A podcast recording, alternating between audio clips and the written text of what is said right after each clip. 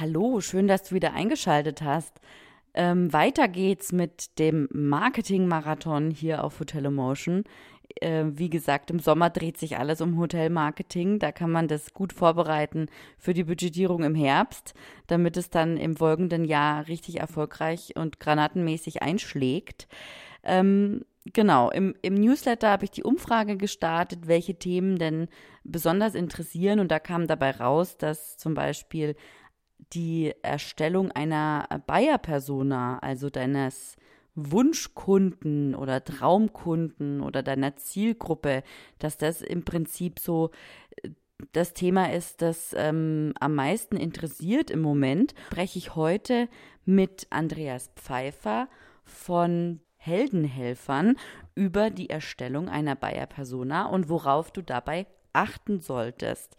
Ich wünsche dir viel Spaß beim Hören und wenn du bei der nächsten Umfrage im Newsletter dabei sein möchtest, dann abonniere ihn einfach. Ähm, der ist verlinkt in den Show Notes und du findest ihn auf meiner Webseite www.valerie-wagner.de. Viel Spaß beim Hören.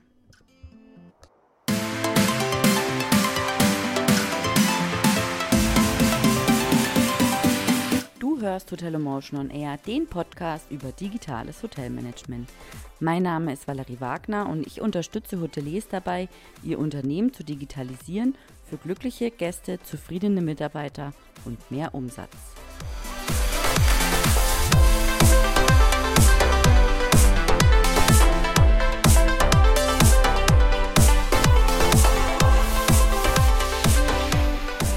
Herzlich willkommen, Andreas. Schön, dass du da bist. Erzähl mal, wer bist du und was machst du? Ja, guten Abend, liebe Valerie. Ich freue mich, dass du mich eingeladen hast zu deinem Podcast. Wer mich fragt, wer ich bin und was ich mache, wer ich bin, ich bin Andreas Pfeiffer und was ich mache, ich bin von Beruf Heldenhelfer. Sehr schön. Und was Dann schlucken die Leute mal kurz ja. und überlegen sich, was ist das denn für ein Beruf? Ja. und das klären wir jetzt mal kurz auf. Also, wir haben unsere Kundinnen und Kunden zu Heldinnen und Helden gekürt und diesen Heldinnen und Helden, denen helfen wir und zwar im Bereich Marketing. Ich selber bin von Haus aus ursprünglich Banker, bin aber dann in der Bank in die Werbeabteilung gewechselt habe dann ein Abendstudium gemacht an der Werbeakademie und später Publizistik studiert. Also ich bin komplett auf die Kommunikationsschiene rüber gewechselt und habe dann Anfang der 90er Jahre eine Werbeagentur gegründet. Und nach 17 Jahren hatte ich das Gefühl, ähm, ist jetzt genug mit Werbeagentur, es gibt noch ein, ein anderes Berufsleben. Und dann haben wir, meine Partnerin und ich, vor knapp zehn Jahren die Heldenhelfer gegründet und zwar mit der Zielgruppe der Gastgeber. Da haben wir Hoteliers, Gastronomen, Cateringbetriebe, da gehören aber auch Locations dazu und generell alle, die sich professionell als Gastgeber fühlen. Und warum haben wir das gemacht? Weil wir das Gefühl hatten, wenn wir über die Agentur viele Events organisiert haben und dann natürlich in Hotels und in gastronomischen Betrieben unterwegs waren, die brauchen Marketing, die können sich aber oft eine klassische Werbeagentur gar nicht leisten. Auch sind die Hürden sehr häufig in der Kommunikation hoch gewesen. Und dann haben wir gedacht, denen könnte geholfen werden und haben deshalb eine Marketingberatung gegründet, also keine Agentur, sondern eine Marketingberatung mit dem Ziel, die Heldinnen und helfen, äh, äh, die Heldinnen und Helden in die Lage zu versetzen, sich selber zu helfen. Also Hilfe zur Selbsthilfe ist bei uns ein ganz wichtiger Aspekt und deswegen fällt dann über kurz oder lang auch immer das Stichwort Do-it-yourself-Marketing. Wir versuchen also Menschen beizubringen, die das nicht gelernt haben, schon gar nicht studiert haben, ähm, wie sie Kommunikation und Marketing selbst in die Hand nehmen können, bis zu einer gewissen Grenze, wo man sagt, okay, wenn ich irgendwas drucken will, dann brauche ich dann eben doch mal eine Offset-Druckmaschine oder ich brauche irgendeine technische Anlage. Aber bis dahin kann ich sehr viel selbst machen und in der Digitalisierung stehen uns heute halt Möglichkeiten zur Verfügung, die wir früher nicht hatten und die kann man nutzen, wenn man weiß, wie es geht. Okay. Sehr spannend und sehr ausführlich und sehr löblich. Also, dass man nicht äh, jemandem irgendwas aufquatscht und äh, den bindet, sondern dass man, ja, dass ihr sagt, okay, ähm, das könnt ihr auch gut alleine oder viele Dinge könnt ihr alleine machen und wir nehmen euch bei der Hand und zeigen euch das. Finde ich cool. Ganz genau. Und wer zufrieden ist, kommt dann wieder, wenn er an der nächsten Weggabelung steht und sagt, jetzt bekomme ich dieses und jenes angeboten. Ähm, soll ich da draufspringen oder soll ich nicht auf den Zug draufspringen? Und ich kann ganz neutral beraten, weil ich in der Umsetzung dann nicht involviert bin. Also ob ich für oder gegen eine Maßnahme stimme, ist unabhängig davon, ob ich danach einen Umsetzungsauftrag bekomme. Ich bekomme ihn sowieso nicht. Mhm. Ich bin mhm. nicht Agentur, sondern ja. Berater. Perfekt. Schön. Wir sprechen heute über Hotelmarketing und insbesondere mhm. über Bayer Personas. Das war übrigens ähm, das Ergebnis einer Umfrage in meinem Newsletter. Ich mache da regelmäßig mhm. ähm, Umfragen und ähm, da war eine Antwort oder beziehungsweise eine Antwortmöglichkeit äh, Hotelmarketing und Bayer Personas. Und äh, die wurde sehr oft angeklickt und dann habe ich mich auf die Suche begeben, mit wem ich mich darüber unterhalten kann, weil ich habe natürlich auch ähm, ein bisschen Marketing studiert und kann das ähm, im Podcast, dann im Gespräch, glaube ich, mit vielen anderen Gedankenansätzen einfach besser rüberbringen. Und deswegen freue ich mich sehr, dass du da heute dabei bist. Super, wir werden das Thema gemeinsam angehen. Genau. Wir haben ja, also du hast ja auch einen Podcast und in Folge 4 mhm. geht es ähm, um, also im ersten du hast irgendwie zwei Staffeln schon, gell? Genau, wir sind schon in der zweiten Staffel mit einer bisschen personell veränderten Besetzung. Okay. Aber wir haben über Bayer Persona tatsächlich in der ersten und in der zweiten Staffel ähm, gesprochen und das ist auch tatsächlich ein, ein raumfüllendes Thema. Ja. Wie, wollen wir es mal definieren, dass, dass alle erstmal wissen oder dass wir beide uns auch klar darüber sind, äh, worüber wir denn sprechen, mhm. wenn wir über Bayer Persona sprechen, weil es gibt ja unterschiedliche Definitionen für unterschiedliche genau. Märkte, sage ich jetzt mal. Also der Begriff Buyer-Persona, also Buyer mit B-U-Y geschrieben, die Käufer-Persona, ähm, kommt ursprünglich aus einer ähm, vertrieblichen Gedankenstruktur. Das heißt, da ist man klassisch vom Käufer ausgegangen. Jetzt gibt es Hoteliers, die ihre Gäste und ihre Buchenden Interessenten auch als, ähm, als Käufer bezeichnen, aber ich weite das ganz gerne aus und definiere es lieber als ähm, eine typische ähm, eine typische Person aus einem bestimmten Umfeld. Und dann kommen wir natürlich über kurz oder lang zu dem Stichwort Zielgruppe. Und ich weiß, jetzt runzeln wieder ganz viele Marketingberater da draußen die Stirn und sagen Zielgruppe, das gibt es doch so gar nicht mehr, das sind doch nur noch Verwendergruppen oder Stilgruppen oder Bedarfsgruppen. Schnick, Schnickschnack. Es sind zum Schluss Menschen, mit denen ich Geschäft machen will. Und warum muss ich diesen Begriff jetzt verbiegen? Ja, die sind schwieriger geworden, weil sie sich nicht mehr so in A, B, C einteilen lassen, sondern individualisiert sind. Aber zum Schluss sind es die Gruppen, die mein Ziel sind für meine Marketingkommunikation und meine Maßnahmen. Insofern, ich würde gern dabei bleiben, auch wenn ich weiß, viele diskutieren da so ein bisschen über den Begriff. So, und dann frage ich den Hotelier im Kundengespräch, sag mir doch mal deine Zielgruppen. Und da sagt er zum Beispiel, unter der Woche haben wir Firmenkunden, am Wochenende haben wir Privatkunden. genau. Sag ich, ja. Und jetzt hätte ich gern mal die Zielgruppen gewusst. Ja, das sind die Zielgruppen. Ich sage, alle Firmenkunden oder alle Privatgäste, das ist keine Zielgruppe, das ist alle und alle ist nie eine Zielgruppe. Was sind das denn für Firmenkunden? Sind das ähm, Monteure, die auf dem Weg zu ihrer Arbeitsstelle irgendwo in der Republik sind? Das ist auch ein Firmenkunde. Oder ist das ein Vorstand, der eine Tagung bei Ihnen im Haus, Haus abhalten will? Und dann wird jetzt plötzlich klar, okay, Firmenkunden ist irgendwie von A bis Z, gibt es da ganz, ganz viel. Und dann muss man das ein bisschen auseinanderklamüsern. Und damit es anschaulich wird, kann man dafür eben dieses Persona-Konzept nutzen. Das Persona-Konzept beschreibt also typische Zielgruppenpersonen, wo ich merke, da habe ich einen gewissen Schwerpunkt und der unterscheidet sich möglicherweise zu anderen Gästen des Hauses und deswegen hat man meistens nicht nur eine Persona, also in den allerseltensten Fällen hat man nur eine Persona, sondern meistens zwei, drei, vier, fünf. Große Häuser haben vielleicht auch sechs oder sieben Persona-Steckbriefe, wo sie dann diese unterschiedlichen Typen beschreiben. Und mit denen kann man dann arbeiten. Und um das mal plastisch zu machen, wenn ich meine Zielgruppe genau kenne und wenn ich die Person möglichst konkret ansprechen kann, dann weiß ich, dass ich treffsicherer werde in meiner Sprache, auch in meiner Bildsprache, aber mit der gesamten Maßnahme. Stellen wir uns mal den Extremfall vor, ein Mensch möchte einem anderen Mensch einen Liebesbrief schreiben.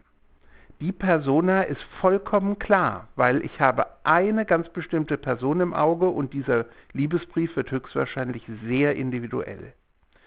Wenn ich mir das vor Augen führe, dann weiß ich, je konkreter ich mir mein Gegenüber vorstellen kann oder auch meinem Team in der Werbeabteilung erklären kann, umso treffsicherer wird die Maßnahme. Und genau das versuchen wir mit Persona-Steckbriefen oder Persona-Bögen. Gibt es unterschiedliche Modelle. Meistens ist es eine, ein Sammelsurium von Fragen oder von Stichworten, wo ich entsprechend Antworten gebe. Ich kenne Firmen, die haben ihre Personas gerahmt in den Konferenzraum oder in den Meetingraum gehängt. Da haben sie noch Bilder dazu gehängt, damit man auch eine optische Vorstellung hat. Und immer wenn die überlegen, wen wollen wir denn jetzt ansprechen und für wen soll diese Maßnahme geeignet sein, dann gucken die auf dieses Bild und auf die Beschreibung und sagen, okay, das ist Hubert Hausgast und Hubert Hausgast ist so alt und mag das und macht das nicht. Mhm. Sehr hilfreiche Vorgehensweise. Ja, vor allen Dingen, wenn ich da auch an Social Media denke, ähm, mhm. viele gehen ja da auch in, in den Hotels nach dem Gießkannenprinzip vor. Mhm. Und äh, also so habe ich das Gefühl und so habe ich es auch selber schon erlebt. Wir sind jetzt auf, keine Ahnung, Facebook, weil dort sind ja alle. Also müssen wir dort, dort auch hin ähm, ohne zu überlegen, ob sich dort überhaupt die Zielgruppe befindet oder beziehungsweise die Bayer Persona befindet. Mhm. Ähm, deswegen finde ich das ähm, hochinteressant, weil Hubert Hausgast ist vielleicht auf Xing oder auf LinkedIn. Also ähm, Zum Beispiel. Ja. Oder er ist vielleicht gar nicht in Social Media, dann muss ich mir überlegen, wo kriege ich ihn woanders. Oder er ist noch auf Facebook, aber Instagram und Snapchat macht er schon lange nicht mehr oder hat er noch nie gemacht. Ähm, ich muss wissen, wo treffe ich meine Leute. Und das Argument, Facebook mache ich, weil alle anderen auch da sind, das ist genau der gleiche Grund, wenn sich tausend Lemminge ins Meer stürzen, dann stürze ich mich eben mit ins Meer. Die werden schon wissen, warum sie es tun. Das ist ein ganz blödes Argument. Ich sollte mir immer überlegen, wenn ich denn einen Mitbewerber beobachte und gucke, was der tut oder nicht tut, was ist deren Absicht, was ist deren Zielgruppe, was ist deren Botschaft, wen wollen die erreichen, mit welchem Ziel. Und dann kann ich mir vielleicht einen Reim drauf machen, warum für den Facebook ganz super ist und für mich vielleicht gerade gar nicht super. Und dann muss ich, auch wenn es der blaue Riese ist, dort nicht zwingend mitmachen. Ja. Und was ich auch immer ganz interessant finde, dass man sich, äh, oder beziehungsweise wichtig finde, dass man sich jetzt am Anfang, wenn man sich jetzt mit diesem Thema nochmal konkreter auseinandersetzt oder neu konkret auseinandersetzt, ähm, nicht sofort auf die Konkurrenz oder auf den Mitbewerber schaut, sondern auf sich. Was Ganz sind genau. meine Gäste? Gut, bei einer Neueröffnung ist das jetzt vielleicht ein bisschen äh, ähm, schwieriger, aber mhm da könnte man ja sagen, was ist mein Wunschkunde? Welche Kunden wünsche ich mir und was muss ich tun, damit ich diese Kunden erreiche und damit ich sie ähm, in der Customer Journey auf ihren Kanälen, auf denen sie sich befinden oder auf denen sie nach Hotels suchen, ähm, dass sie mich sehen. Ganz genau. Ja. Danke für die zwei Stichworte. Wunschkunde, ja. schön, dass das Wort gefallen ist, da können wir uns gleich drüber unterhalten. Und Bayer Persona hat auch immer etwas mit Customer Journey zu tun. Für die, die den Begriff noch nicht gehört haben, die Customer Journey ist sozusagen die Reise der Kunden oder der Gäste, die sie machen vom, ähm, vom Anfang. Ich interessiere mich für ein Thema, ich will vielleicht eine Reise unternehmen. Wo könnte ich hinfahren? Dann interessiere ich mich für Marken. Wer sind Anbieter vor Ort? Dann interessiere ich mich irgendwann für Konditionen Irgendwann will ich dann auch Preise und Verfügbarkeiten wissen. Dann kaufe ich oder buche ich. Dann ist die Reise aber nicht zu Ende, dann verkaufe ich im Haus möglicherweise weitere Leistungen. Ähm, dann gibt es noch Serviceangebote, um dem Gast wirklich einen tollen Aufenthalt zu ermöglichen, bis der an den Punkt kommt, wo er sagt, das hat mir alles gut gefallen, was würde jetzt passieren, wenn ich dieses Haus weiterempfehle? Habe ich da einen Vorteil von oder könnte ich damit jemand einen Gefallen tun?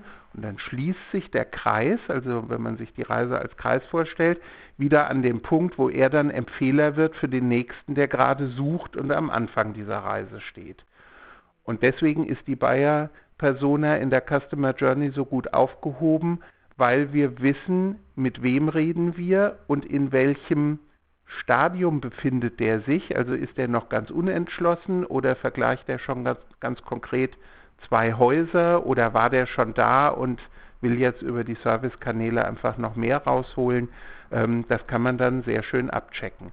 Und du hast vollkommen recht, wenn ich noch nicht gut über meine Gäste Bescheid weiß, weil ich ganz neu am Markt bin, vielleicht noch gar nicht eröffnet habe, dann stelle ich mir Wunschkundenprofile zusammen. Also wenn ich es mir aussuchen darf, wenn ich mir meinen Gast backen dürfte, welcher wäre mir am liebsten, von welchen hätte ich gerne viele?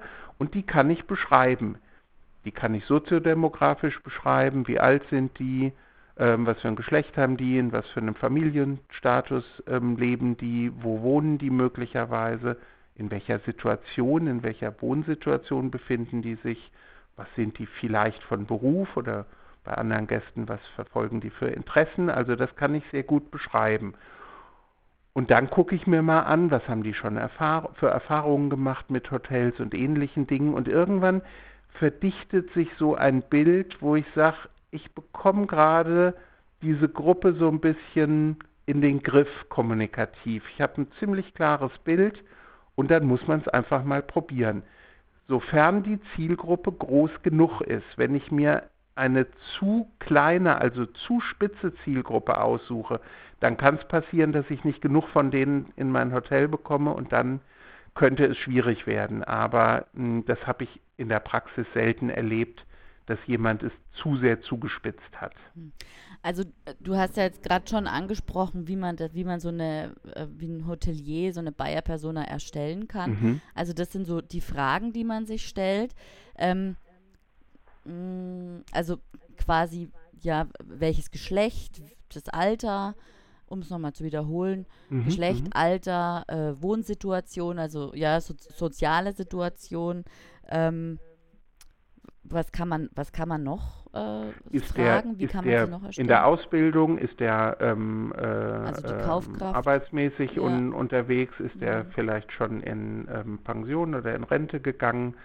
Ähm, was sind konkrete Kriterien für die Entscheidung? Also wer trifft die Entscheidung und nach welchen Kriterien? Wir wissen im Restaurantbesuch zum Beispiel, Familien, also Eltern mit Kindern, die kennen das, wenn entschieden wird, wo gehen wir heute Abend hin, haben die Kinder ein sehr gewichtiges Wort mitzusprechen. Die letztendliche Entscheidung trifft natürlich dann der Familienvorstand und er oder sie bezahlt es ja in der Regel auch. Aber die Kinder sind Entscheider und die haben ganz andere Kriterien als die Erwachsenen. Genauso, wenn ich im Firmenkundengeschäft arbeite, dann fragt vielleicht jemand aus der Assistenz für eine Tagung oder eine Konferenz an. Ähm, der Entscheider ist aber vielleicht eine Abteilungsleiterin oder ein Vorstand oder ähnliches. Das heißt, ich muss mir auch Gedanken darüber machen, wie ticken die und können die selbst entscheiden, sind die abhängig und wenn Sie abhängig sind, was für einen Kriterienkatalog haben Sie denn? Und umgekehrt auch, welche Erwartungen haben Sie? Die haben ja in der Regel, sind die schon mal essen gegangen als Familie oder haben die schon mal als Geschäftsbetrieb eine Veranstaltung abgehalten? Dann haben die Erfahrungen, die wissen auch, was ist gut gelaufen, was ist nicht gut gelaufen, welche Katastrophe wollen wir nie wieder erleben und was wäre so ungefähr der schönste Glücksmoment. Und dann kommen jetzt eben neben diesen soziodemografischen Informationen auch viele psychologische Momente dazu. Wie ticken diese Menschen? Was mögen die? Womit können wir denen eine Freude machen? Wo haben die Ängste? Also ganz typische Klientel, das weiß jeder Gastgeber, ähm, der uns jetzt zuhört, ähm, Hochzeitspaare. Ganz schwierige Klientel, weil die wissen, wir haben nur diesen einen Tag und es muss alles klappen und das sind ganz übersteigerte Erwartungen und viele Ängste, was alles schieflaufen könnte. Und da ist Geduld auf Gastgeberseite gefragt, aber auch die Kenntnis der Situation, warum ticken die jetzt so und warum stellen die so komische Fragen und warum haben die vor vielen Dingen Angst und die muss ich denen dann nehmen. Ja. Kann ich, indem ich mich mit der Zielgruppe beschäftige. Ja. Aber jetzt mal so, also das ist ja alles ziemlich theoretisch. Mhm. Könnte man denn jetzt auch zum Beispiel, um das so ein bisschen besser einordnen zu können, mhm. könnte man jetzt, ähm, ja, also aus Unterhaltungen mit Gästen, oder? Erfahren einfach, wie die so, wie die so sind. Also dann fällt mir spontan das Front Office ein. Ähm, Ganz genau dann äh, vielleicht auch Bewertungen online anschauen, welche, also jetzt mal, ja, die, das Positive, was wurde mhm. positiv mhm. hervorgehoben, vielleicht auch eine Stärken- und Schwächenanalyse oder sowas, Ganz also genau. SWOT. Und ich kann Gäste direkt befragen, wenn ich das möchte. Ja. Und ich kann natürlich auch über Social Media mal abprüfen, welche Leute sind denn wo unterwegs, wo beteiligen die sich. Das heißt, ich gucke mal in bestimmte Gruppen rein, dann merke ich schon, wer ist da unterwegs, sind das mehr Frauen, mehr Männer, wie alt sind die denn so. Ich gucke mir auch mal Statistiken von Netzwerken an und dann sehe ich, aha, Zielgruppe bei Facebook ist über die Jahre, seit das Netzwerk im Markt ist, also jetzt seit 15 Jahren ungefähr, ähm, die sind mit dem Netzwerk gealtert. Brauche ich Jüngere, gehe ich vielleicht zu Instagram, brauche ich noch Jüngere, bin ich vielleicht ein Hostel oder so. Ähm, dann muss ich mal gucken, ob ich bei Snapchat gut aufgehoben bin. Vielleicht brauche ich eine WhatsApp-Gruppe oder ähnliches. Ähm, das heißt, auch über die, über die User-Profile, in dem Fall über die deutschen User-Profile, ähm, bekomme ich natürlich auch eine Menge raus. Und ich sollte mich sinnvollerweise auch mal mit Kollegen austauschen und Kollegen nicht immer als Konkurrenten, sondern als wohlwollende Mitbewerber sehen, ähm, in der Regel konkurrieren wir nämlich nicht wirklich auf dem gleichen Markt, sondern mehr Hotels und mehr Restaurants in einem Ort ziehen in der Regel mehr Gäste an. Ähm, man sollte sie eher als Verbündete ansehen, denn als ähm, Feinde, die einem Umsatz wegnehmen wollen. Und dann kann man mit denen einfach mal offen reden, auch mal mit dem Tourist Office im, ähm, im Ort reden und ähnliches. Also das sage ich sowieso immer im Marketing, reden hilft und hier hilft es auch, hinter die Personas zu kommen. Mhm. Okay, also und jetzt haben wir so eine strategische Herange Herangehensweise mhm. gehabt. Also der Hotelier weiß jetzt, wer seine Zielgruppe ist, wo mhm. er sie findet im Optimalfall und was mhm. die wollen. Und was macht er dann damit? Also ich meine, jetzt hat er die da hängen in seinem, in seinem Strategieraum, sage ich jetzt mal, oder in genau. seinem Meetingraum oder keine Ahnung, im Backoffice am, am, an der Rezeption. Und dann? Und dann muss er sich, und zwar erst dann, überlegen, welche Kanäle sind denn jetzt erfolgversprechend. Und ganz viele Kunden sagen uns dann, wir haben schon mal einen Account überall aufgemacht. Wir haben schon ein Twitter-Profil und einen YouTube-Kanal. Und ich sage, was ist da drin? Über was redet ihr da? Ja, noch nichts, aber wir haben es schon mal. Und dieses Wir haben es schon mal äh, hilft uns in dem Fall nicht weiter. Auch das hat Arbeit gemacht, aber da ist überhaupt nicht überlegt worden, ist meine Zielgruppe überhaupt Twitter-affin und was für eine Botschaft will ich denn da eigentlich verbreiten. Also sinnvollerweise suche ich mir zunächst mal nur einen einzigen Kanal in Social Media aus, von dem ich mir am meisten Erfolg verspreche und versuche mich mal in die Materie reinzuarbeiten. Dann sammle ich dort Erfahrungen. Wenn diese Erfahrungen positiv sind, dann kann ich überlegen, was ist denn der benachbarte Kanal, kann ich da auch noch ein bisschen was reißen. Wenn ich Erfahrungen mache, wo ich merke, die sprechen da nicht drauf an, muss ich entweder überlegen, stimmt mein Content, also stimmen meine Inhalte nicht, oder ich muss mir überlegen, habe ich vielleicht doch daneben gegriffen und ich habe einfach einen Kanal ausgewählt, wo meine Gäste einfach nicht unterwegs sind. Aber der Hinweis ist tatsächlich Reduktion auf einen, irgendwann dann auf zwei und wenn es hochkommt, auf drei Kanäle. Hoteliers und Gastronomen sind keine Marketing-Fuzis. Die müssen nicht jeden Kanal ausprobieren und überall mitmischen. Wir müssen das von Berufswegen, um zu prüfen, wie läuft das da. Und wir schulen ja auch in dem Bereich. Aber ein guter Gastgeber ist in der Regel mit zwei, maximal, wenn er größer ist, drei Kanälen ausreichend bedient. Er hat ja dann noch die Buchungsplattform und viele andere Dinge, auf die er auch noch achten muss. Aber in Social Media ist er in der Regel, ich sage jetzt mal so ein, so ein typisches Set ähm, mit Facebook, Instagram und Xing oder LinkedIn ähm, als, gemischtes, als gemischter Hotelbetrieb schon gut bedient. Mhm. Und jetzt ist es ja so eben, jetzt haben wir die Bayer-Persona, die haben wir durch die Customer Journey und durch unsere Marketingmaßnahmen abgeholt. Die mhm. kommen jetzt zu uns, die sind vielleicht Stammgäste geworden. Ähm, aber die werden ja auch älter, also die haben auch jedes Jahr Geburtstag, da wird dann vielleicht mhm. ein Kärtchen geschrieben oder ein Päckchen geschickt oder wie auch mhm. immer. Also einfach hier ganz äh, nette Guest Relation aufgebaut. Und mhm. irgend, also mh, Menschen verändern sich ja so im Laufe der Zeit, also gerade durch, ja, durch, durchs Reifen, durchs Alter will ich jetzt nicht mhm, sagen, aber mhm. man entwickelt sich weiter. Und deswegen behaupte ich auch, dass Bayer Personas sich auch weiterentwickeln und verändern. Ja. Und jetzt kann es ja passieren, dass dann einfach das Hotel nicht mehr passt. Also es ist ja jetzt nicht unbedingt so äh, wie in einer Ehe, in guten wie in schlechten Zeiten, sondern mhm. man reist dann vielleicht auch weiter oder also der, der Gast sucht sich dann vielleicht auch eine andere Art von Hotel mhm. oder so. Also, ne, wenn man, wenn man jetzt bedenkt, man heiratet, kriegt Kinder, dann geht man eher in ein Familienhotel und wenn man dann, wenn dann die Kinder aus dem Haus sind, dann ähm, geht man vielleicht eher wieder in, in Erwachsenenhotels, sage ich jetzt mhm. mal, ähm, egal ob Urlaub oder nicht, oder auch wenn sich die berufliche Situation ändert als Geschäftsreisender. Mh, mm, wie mhm. können denn Hoteliers damit umgehen oder folgt man dann einfach der Next Generation? Weil ein ganzes Unternehmen oder ein ganzes Hotel zu verändern, ist ja vermutlich jetzt auch nicht ja, ist, also, schwierig, schwierig, und möglicherweise auch gar nicht glaubwürdig. Richtig, genau. Also, ja. du hast zu, zunächst mal recht, Menschen verändern sich. Ob sie sich jetzt immer intellektuell verändern, sei mal dahingestellt, aber sie verändern sich und auch ihre Ansprüche verändern sich. Also mhm. wenn ich dann irgendwann in ein älteres Alter komme oder wirklich ein alter Mensch bin, dann merke ich plötzlich, ich kann mich nicht in jede kleine Badekabine reinzwängen und ich ähm, brauche vielleicht ähm, Hilfestellungen und ich muss gucken, dass da ein Aufzug ist, wo auch ein Rollstuhl durchpasst und viele andere Dinge. Und das kann ich nicht so einfach verändern.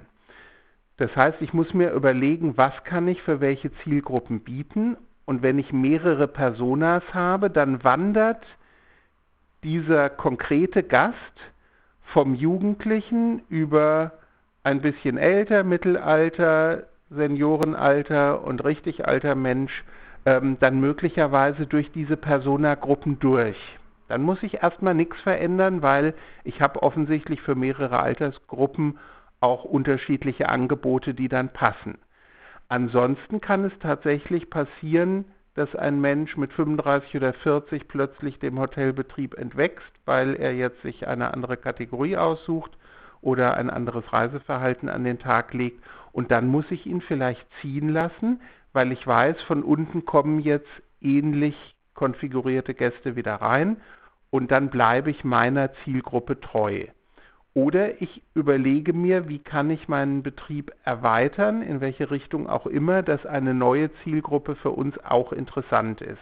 Und das ist ein ständiges Lernen, manchmal auch ein Ausprobieren und Scheitern, dass man sagt, okay, wir haben es probiert, aber die waren nun gar nicht kompatibel mit dem Haus dann hat man es mal probiert. Also es gibt im Prinzip drei Ansätze. Entweder ich altere mit den Gästen und baue mein Haus immer so ein bisschen um. Dann weiß ich aber, wenn ich rausgehe, dann gehen die Gäste auch raus und dann gibt es den Betrieb nicht mehr. Dann kann ich ihn auch nicht mehr übergeben. Oder ich habe von vornherein verschiedene Generationen angesprochen, dann durchwandern die die verschiedenen Stufen meiner Bayer-Personas oder ich bleibe meiner konkreten Kernzielgruppe treu und muss gucken, was nach oben, also altersmäßig nach oben irgendwann rausfällt, warum auch immer, im schlimmsten Fall, weil sie wegsterben. Das Problem kennt auch jede Firma. Dann muss ich gucken, dass von unten ähm, neue Gäste reinkommen und da muss ich ein Ohr am Markt haben, ob die noch so ticken oder ob die jetzt ganz anders sind. Also wir wissen das von, von Business Hotels, ein, ein junger Mensch, der vielleicht ähm, ein Digital, Digital Native ist, ähm, also in diese Digitalisierungswelle hineingeboren wurde, ähm, der hat andere Ansprüche. Der will anders essen, zu anderen Zeiten essen, der braucht einen Laptop-Anschluss, der braucht ein schnelles WLAN, der braucht aber keine steife Lobby, der braucht eher einen Coworking Space im Hotel. Also ich muss gucken, der junge Mensch vor 30 Jahren war ein anderer junger Mensch als der junge Mensch heute. Und danach muss ich mich entsprechend richten. Wichtig ist im Endeffekt nicht, welchen Weg ich einschlage, sondern ich muss mir bewusst werden, es gibt diese Wege. Ich muss mich für einen entscheiden und dann muss ich auch konsequent daran arbeiten. Hm.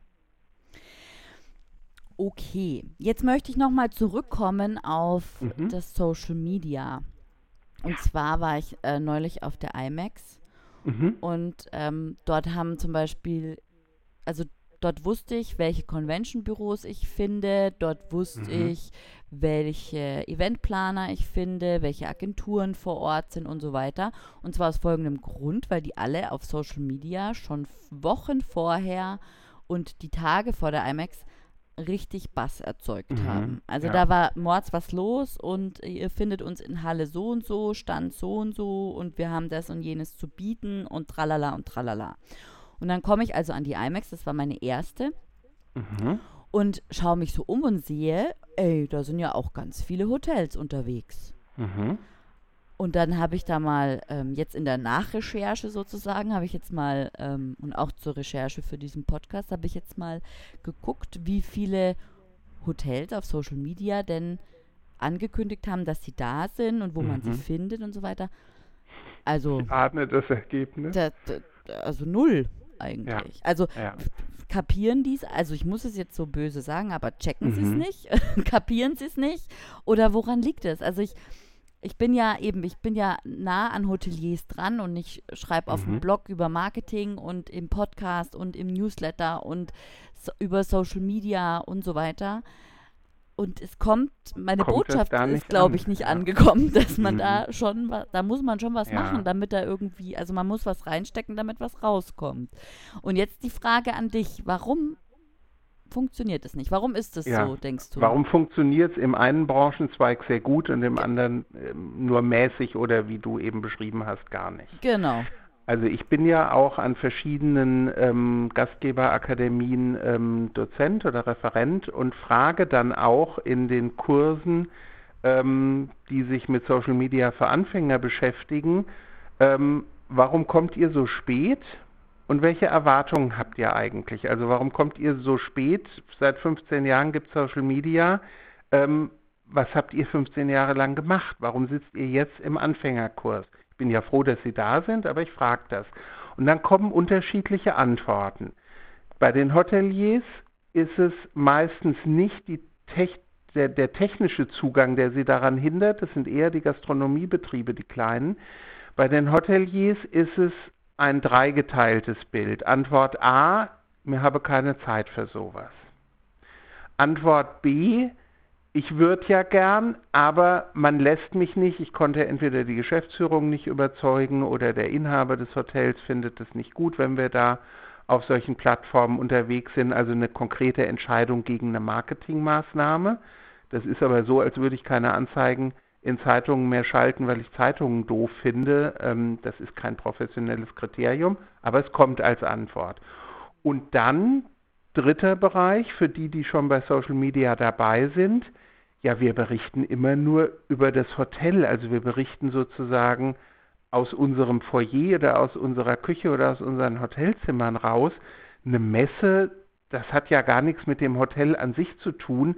Und wie viele Leute kommen denn da auf so eine Messe ähm, und erreiche ich mein Fachpublikum einer IMAX zum Beispiel ähm, über Social Media und dann denken sich ganz viele, nee, ich mache doch Social Media für unsere Gäste und nicht für, für Kontakte ähm, ähm auf der IMAX oder für Fachpublikum.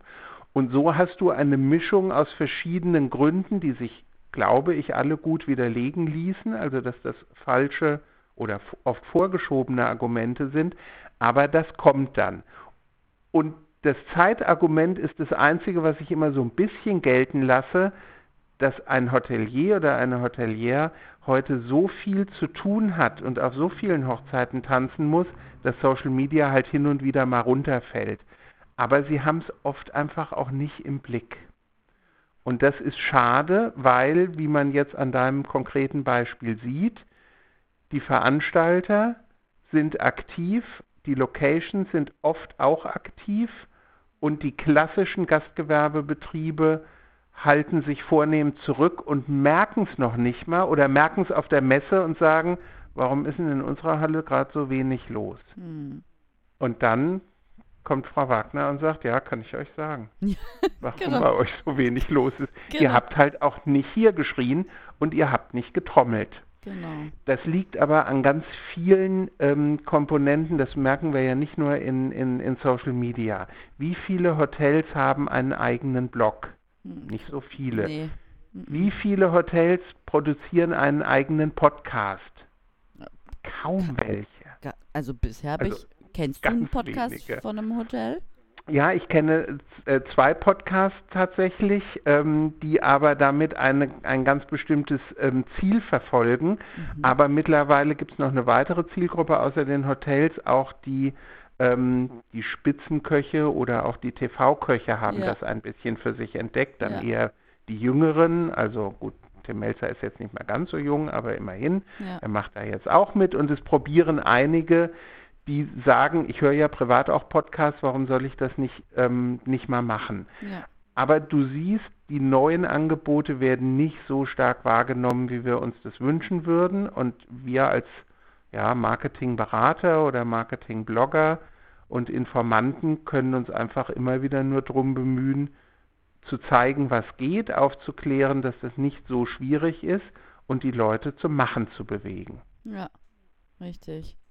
Weil das ist, das bringt mich jetzt auch schon zu einem nächsten Punkt, gerade auch mhm. auf Social Media oder auch wenn man sich jetzt anschaut, dieses Influencer-Marketing, das mhm. wird ja auch immer so belächelt von den Hoteliers. Mhm. Oder auch, ich habe, ähm, oder Blogger Relations, ja, so werden so, ähm, da wird dann ähm, auf sämtlichen, also auf gerade auf Facebook werden dann gerade diese Influencer, die da jetzt in der Türkei ihre Reisepässe abgenommen haben, bekommen mhm. haben, äh, belächelt. Aktuell, ja. das, das ist jetzt natürlich doof gelaufen und die sind dann mit Sicherheit nicht ganz unschuldig dran, dass sie da so ein bisschen blauäugig reingegangen sind. Aber sich dann als Hotelier darüber lustig zu machen, wo man selber keine Ahnung hat über Social Media, ähm, das finde ich dann schon ein bisschen ein starkes Stück. Und dann ist es auch nicht verwunderlich, dass sich die Hoteliers oder die Inhaber von Hotels oder Gastronomiebetriebe oder wie auch immer nicht auf Social Media ähm, präsentieren als Person, weil das wäre mhm. ja ein großer Vorteil gegenüber Booking und HRS oder anderen OTAs, mhm. ähm, zu sagen, hey, ich bin die Person hinter diesem Hotel, ich bin der General Manager, ich bin der Hotelmanager, ich bin keine Ahnung. Ähm, ich teile die Inhalte von meinem Betrieb und so weiter.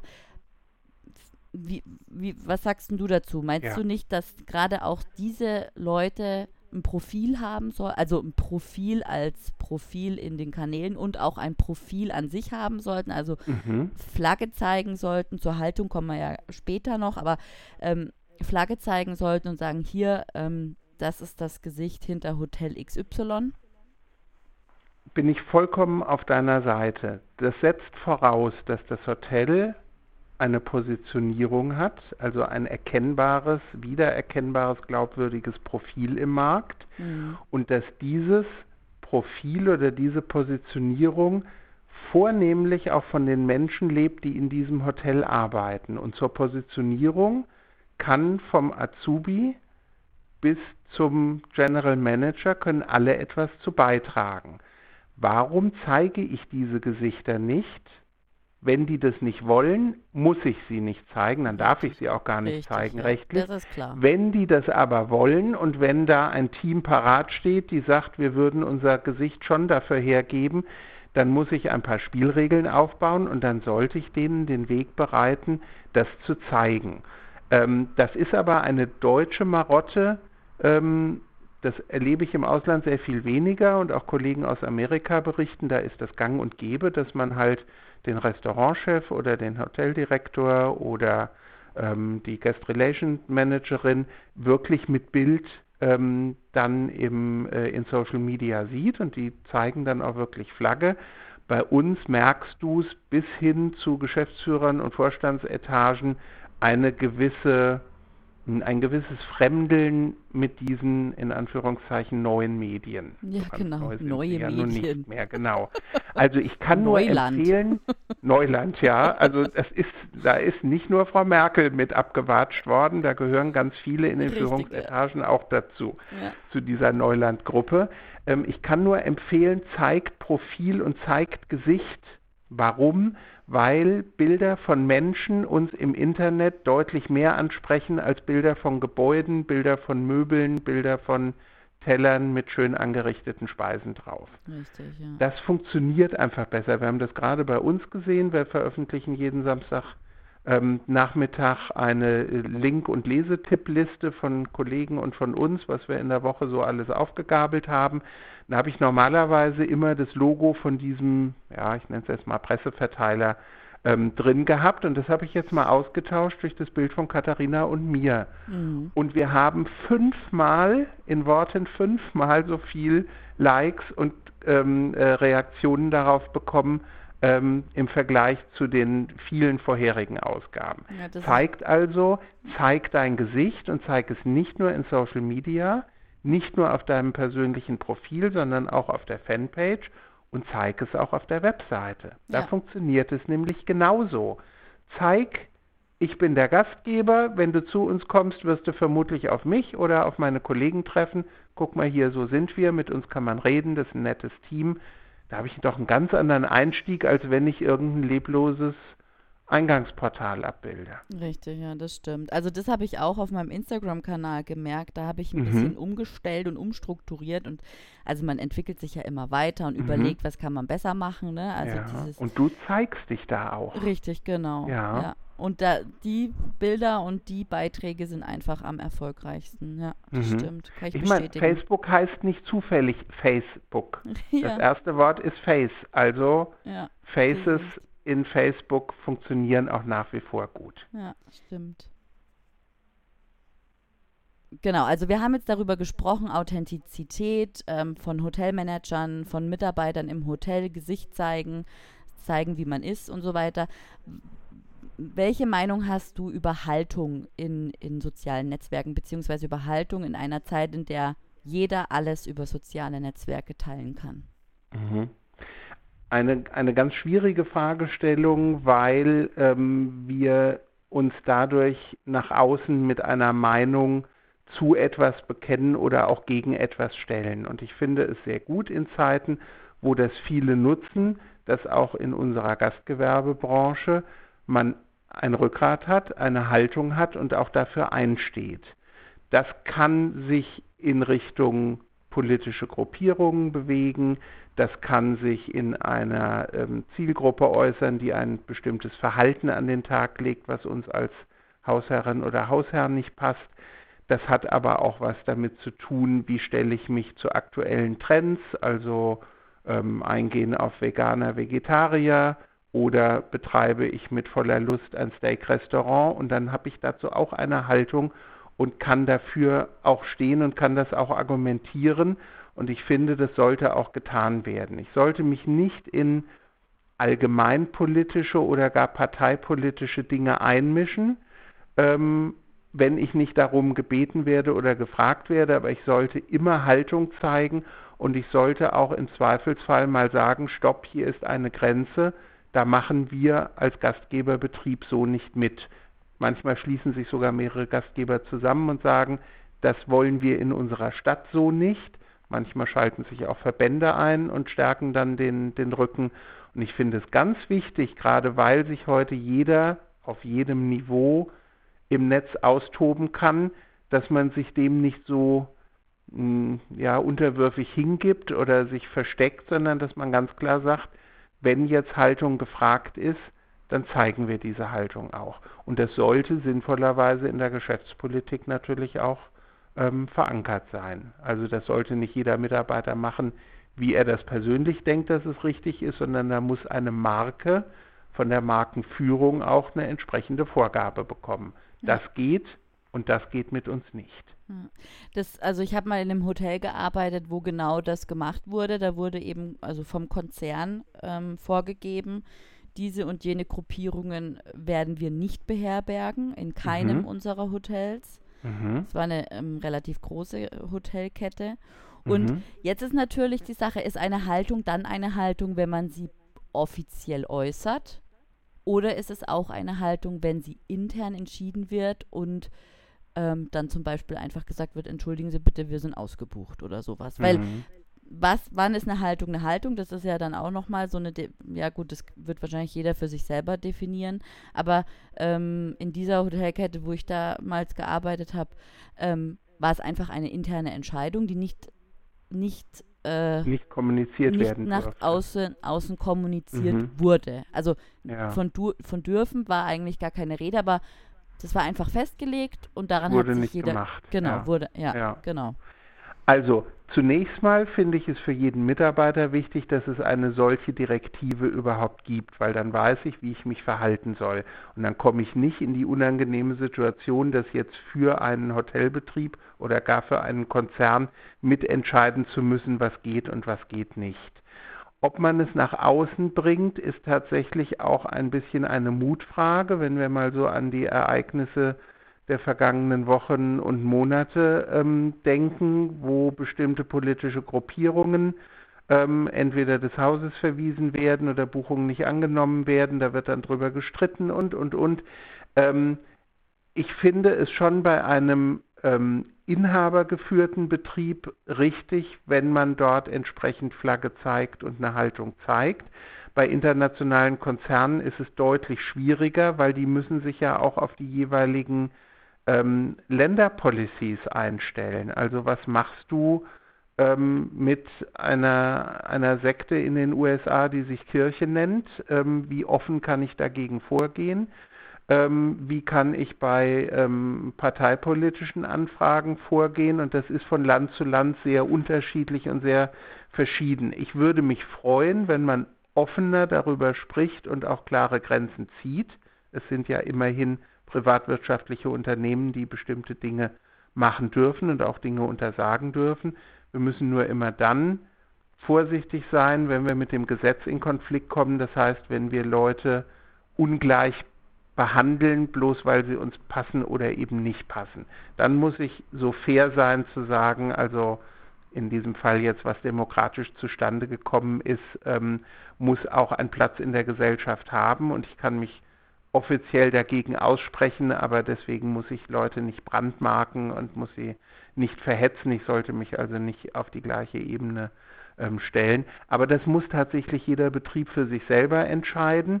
Ähm, es täte aber Social Media gut, wenn man sich auch mal ganz offen und vielleicht sogar in der Gruppe, also Gastgeber und Gäste zusammen, gegen bestimmte Tendenzen stellt, wo man sagt, das wollen wir hier nicht in der Gesellschaft. Das fände ich politisch, aber das sage ich jetzt als, als Privatperson und als ähm, europäischer Anhänger. Ich fände das gut, wenn sich mehr Leute auch mal hinstellen und sagen, nein, da sind wir entschieden dagegen, wir lassen uns das nicht kaputt machen. Ja. Gut, Andreas, wir haben jetzt schon fast 50 Minuten auf der Uhr, das gell? Stimmt, ja, unser Ziel stimmt. weitaus über, übersprungen übertroffen. Das stimmt, aber du hast auch so spannende Fragen gestellt ja. und, und du weißt, wer, wer mich einlädt, ähm, Bekommt wenn ich Antworten. gefragt werde, sage ich auch was. Ja, genau, genau. Ist Bekommt ja auch richtig. Antworten, genau. aber, aber ich hätte noch was zum, zum, zum Schluss als Geschenk mitgebracht. Ja, aber vorher möchte mhm. ich noch meine letzte Sache, meine letzte Frage stellen. Ja, frag sie deine drei Top-Tipps in Sachen Hotelmarketing für. Na wunderbar, wir Hotel reden über dasselbe. Ah, perfekt. Sehr schön, genau. Weil wer bis jetzt durchgehalten hat, und ich finde es ganz toll, dass uns Menschen jetzt 50 Minuten lang, fast 50 Minuten lang gefolgt sind, die sollen jetzt belohnt werden. Ich habe nämlich drei Tipps mitgebracht, wo ich denke, ähm, da kann jemand im Hotelmarketing oder generell im Gastgebermarketing von profitieren. Okay, ich bin gespannt. Tipp Nummer eins, Google My Business. Also, das ist jetzt keine Neuigkeit. Google My Business gibt es schon lange und die allermeisten Betriebe haben mittlerweile ihr Profil ähm, dort angelegt und haben die aktuellen Daten eingepflegt. Jetzt ist aber am 2. April diesen Jahres Folgendes passiert. Google Plus hat seinen Betrieb eingestellt. Und seit das passiert ist, fehlt uns ein Netzwerk, was halt eben zum Google-Konzern gehörte. Und jetzt bekommt Google My Business eine besondere Rolle, denn ich kann auch dort posten. Und das wissen viele nicht, dass ich bei Google My Business auch Beiträge posten kann. Ähnlich wie bei Facebook und Co. Mit dem großen Unterschied, die tauchen direkt unter meinem Google My Business Profil als Beitrag in der Suchmaschine auf. Wow. Das heißt, ich bekomme zusätzlich zu diesem ohnehin großen kostenlosen Feld noch weitere Fläche. Und jetzt kommt der Knüller, das ist keine reine Textfläche, sondern da kann ich auch Bilder hochladen. Und man kann sich unschwer vorstellen, in einer Textwüste, wie sie eine Suchmaschine nun mal ist, ähm, kann ich jetzt dort mit attraktiven Bildern wirklich rausstechen. Das funktioniert übrigens auf dem Desktop genauso wie auf dem ähm, Smartphone. Sie werden unterschiedlich an unterschiedlichen Stellen angezeigt, aber sowohl mobil als auch standortgebundene mhm. ähm, Geräte profitieren davon. Und ich kann das nur jedem raten. Geht mal in euer Google Business Profil, guckt auf der ähm, äh, auf eurer Seite nach, wo ihr das Stichwort Beiträge oder Beitrag erstellen findet ähm, und setzt einfach mal einen Beitrag rein. Das kann eine Veranstaltung sein, die demnächst ähm, ansteht. Das kann eine Produktinfo sein, das kann ein Serviceangebot sein und das bleibt dann für eine entsprechende Zeit bei Google drin stehen und dann meldet sich Google sogar per Mail und sagt, dein Beitrag läuft demnächst ab, was willst du denn als Neues reinstellen? Also Tipp Nummer eins. Super. Tipp Nummer zwei, wir erhalten ja, ob gewünscht oder nicht gewünscht, von ganz vielen Gästen Bewertungen. Diese Bewertungen geben die Gäste auf den Portalen ab, wo es ihnen passt. Das kann Facebook sein, das kann Google sein, das kann TripAdvisor sein, Holiday Check, HRS und wie sie alle heißen. Kein Interessent macht sich die Mühe, auf allen Portalen zu gucken, wie steht denn der Betrieb auf diesem Portal und auf jedem Portal. Jetzt wäre es doch schön, jemand fasst diese Bewertung zusammen. Und tatsächlich gibt es Dienstleister, die das tun. Es gibt welche aus der Branche, es gibt auch allgemeine Dienstleister, die Bewertungen von unterschiedlichen Portalen einsammeln, sie also ähm, ähm, zusammenrechnen, einen Durchschnitt berechnen und auf einer Seite gebündelt anzeigen. Und die mhm. stellen dann auch noch ein Siegel zur Verfügung und dieses Siegel kann ich dann auf meiner Webseite einbinden und das ist dann nicht mehr plattformabhängig, sondern ein ein Overall, also ein, ein Sammelsiegel. Und das sollte man in Zeiten, wo ja, Vertrauensaufbau so wichtig ist in Marken, sollte man das auf alle Fälle nutzen. Ich will jetzt nicht für einen Anbieter da ähm, speziell Werbung machen, aber wer mal bei uns bei den Heldenhelfern auf die Seite geht, sieht, welches System wir verwenden. Aber es gibt auch einige andere und die lösen ein Problem, nämlich das Verzetteln auf verschiedenen Plattformen wird gebündelt auf einer Plattform. Mhm. Dafür wollen die ein bisschen Geld haben, aber es ist nicht so viel, als dass man das sich das nicht leisten könnte. Das Stichwort, das fachliche Stichwort dazu heißt Bewertungsaggregation, also das Sammeln und gemeinschaftlich gebündelte Darstellen. Und das ähm, dritte und letzte ist ein ganz kurzer Hinweis. Schaut euch bitte eure Webseiten an und schaut mal am Ende der Seite, ob ihr den Interessenten oder Gast alleine lasst oder ob ihr ihm einen Call to Action bietet, wo ihr ganz klar sagt, wenn du bis hierhin gelesen hast und dich weiterhin interessierst, was musst du jetzt tun? Sollst du eine bestimmte Unterseite besuchen? Sollst du dich in den Newsletter eintragen? Sollst du vielleicht jetzt ein Angebot anfordern? Sollst du uns anrufen, um zu gucken, ob dein Wunschtermin frei ist? Also es gibt ja ganz viele Handlungsaufforderungen. Im Gespräch machen wir das automatisch. Wenn einer bei uns anruft dann fragen wir ihn irgendwann, soll ich Ihnen das Zimmer reservieren, soll ich Ihnen mal ein Prospekt zuschicken oder was möchten Sie gerne jetzt machen? Bei den Webseiten lasse ich Menschen oft alleine. Die mhm. lesen bis zum Schluss und dann verliere ich sie, obwohl sie interessiert waren, weil ich ihnen nicht konkret sage, welche Handlung macht jetzt Sinn. Und diesen Button, den nennt, nennt man abgekürzt CTA, ausgeschrieben Call to Action, die Handlungsaufforderung, was ist jetzt sinnvollerweise zu tun. Einfach mal prüfen, jede Seite, auch jede Unterseite einer Webseite sollte einen solchen Call to, Action aufweisen. Ja. Und das war Tipp Nummer drei. Sensationell. Vielen Dank, Andreas. Und danke für Sehr das gerne. tolle Gespräch. Ich danke auch. Und auch wenn wir euch jetzt ein bisschen länger an den Kopfhörern oder an den Lautsprechern gehalten haben, vielen Dank, dass ihr uns so lange zugehört habt. Und vielen mhm. Dank dir, liebe Valerie, dass du mich eingeladen hast, im Podcast mit dabei zu sein. Sehr gerne. Bis bald. Bis bald. Tschüss. Tschüss.